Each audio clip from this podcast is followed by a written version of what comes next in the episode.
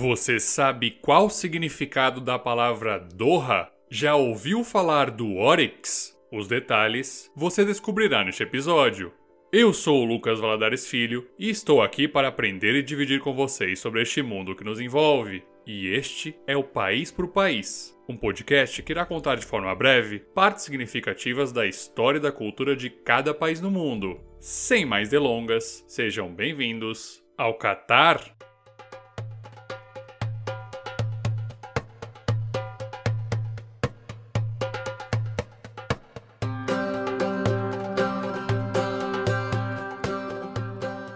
De acordo com o site oficial do governo do Catar, a atual configuração da bandeira foi adotada no ano de 1971.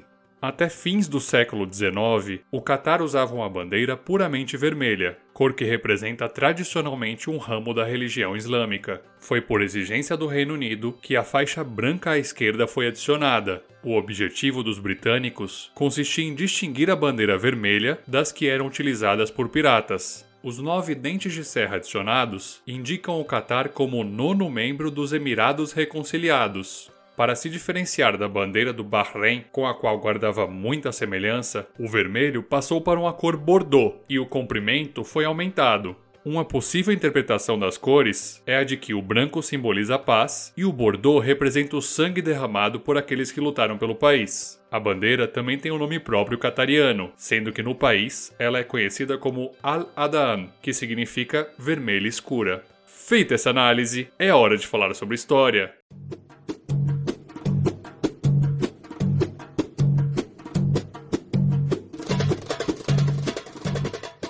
Catar é um país localizado na Península Arábica. Como vimos no episódio sobre a Arábia Saudita, essa península era dividida em centenas de reinos e tribos nômades, sendo que uma série de califados tomou posse da região, como os do Umayyad, os Abbasid e o Fatimid. Todos eles enfrentavam como obstáculo a escassez da água e a aridez do solo. A região era um centro famoso de criação de cavalos e era também conhecida pela extração de pérolas, já que um grande volume se concentra no Golfo Pérsico. E foram as pérolas que atraíram os portugueses, que se instalaram pela região por volta do século XVI. Em 1787, o general saudita Suleiman bin Ufaisan liderou um ataque à península, o que resultou no deslocamento de muitas famílias e tribos locais. Cem anos depois, Yassin bin Muhammad al-Thani unificou os povos da pequena península, dando origem a um primeiro esboço do Catar moderno. Nos anos subsequentes, a região passou a fazer parte do Império Otomano, só que a dominação otomana não era assim tão pacífica.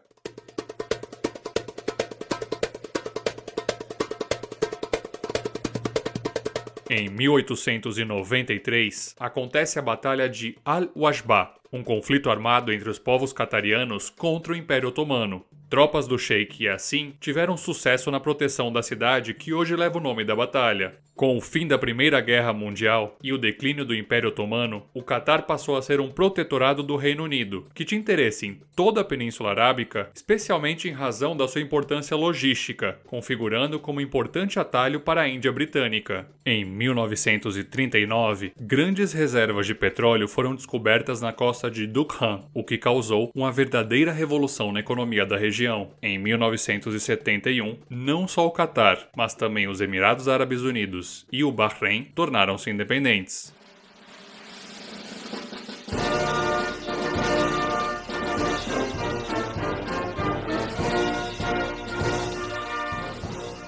À medida que os preços do petróleo aumentavam, também crescia a economia do Catar, que faz parte da OPEP, a Organização dos Países Exportadores de Petróleo. No que tange a cooperação, em 1981, o Catar também foi um dos fundadores do Conselho de Cooperação do Golfo, em 1995, o sheik Ahmad bin Khalifa Al Thani tornou-se emir após depor seu pai, Khalifa bin Ahmad Al Thani. No ano de 2018, a Arábia Saudita, Egito, Bahrein, Emirados Árabes Unidos, Líbia e Iêmen romperam as relações com o Catar. O incômodo desses países com o Catar teve origem nas relações estreitas com a Irmandade Muçulmana do Egito, pela boa relação com o Irã e pelo controle sobre a rede de televisão Al Jazeera, criada em 1996. Esse desentendimento durou até 2021, já que os países declararam o fim do embargo econômico ao Catar. A reconciliação foi marcada após os seis membros do Conselho de Cooperação do Golfo assinarem a Declaração de Al-Ula e um comunicado final, cujo conteúdo ainda não foi divulgado. Em 2022, o Catar será palco da Copa do Mundo de Futebol, tornando-se o primeiro país árabe a sediar o evento. No próximo bloco, um pouco das relações do Catar com o Brasil. As relações entre o Brasil e o Catar foram estabelecidas em 1974, três anos após a independência do país árabe. Em 2005, o Brasil abriu sua embaixada residente em Doha e, dois anos depois, o Catar fez o mesmo em Brasília. Segundo o Ministério das Relações Exteriores do Brasil, as relações políticas bilaterais têm se intensificado nos últimos anos, o que se comprova pelo aumento do número de visitas oficiais de alto nível, em 2011, foi realizada, em Brasília, a primeira reunião de consultas políticas Brasil-Catar, que veio a se repetir em 2019, dessa vez em Doha. Nessa última, foram firmados acordos nos setores de defesa, serviços aéreos, isenção mútua de visto de entrada, cooperação no campo da saúde e cooperação em grandes eventos. Na economia, o intercâmbio comercial bilateral evoluiu sensivelmente, passando de 27 milhões de dólares no ano 2000 para 540 milhões de dólares em 2018. No último bloco, algumas curiosidades sobre o Catar.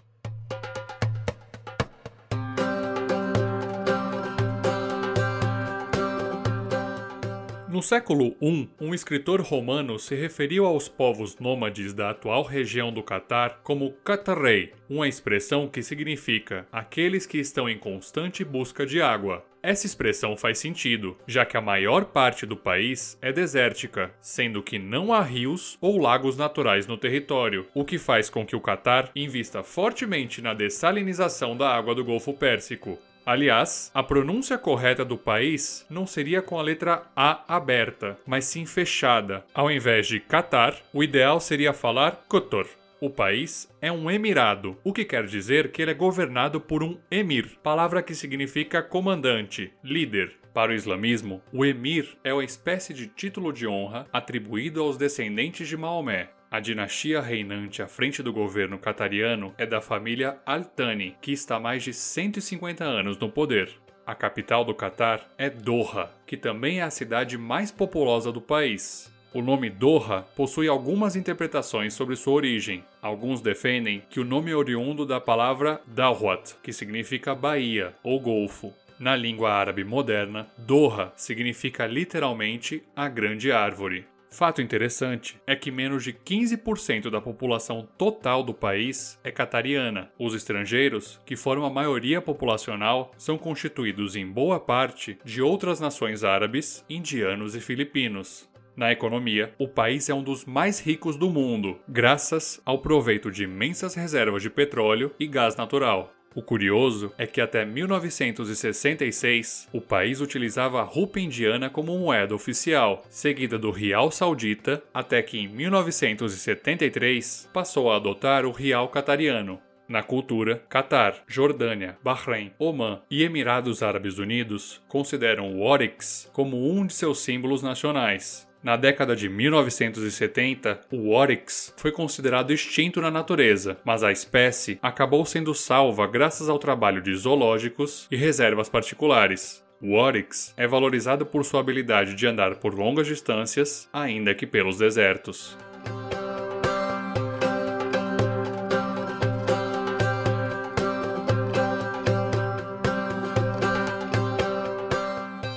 País por País é um projeto independente e você pode nos ajudar compartilhando o podcast. Fontes e referências estão no site www.paisporpaís.com.br. No próximo episódio, vamos falar sobre o maior país do mundo que não possui costa marítima. Falaremos sobre o Cazaquistão. Nos vemos lá!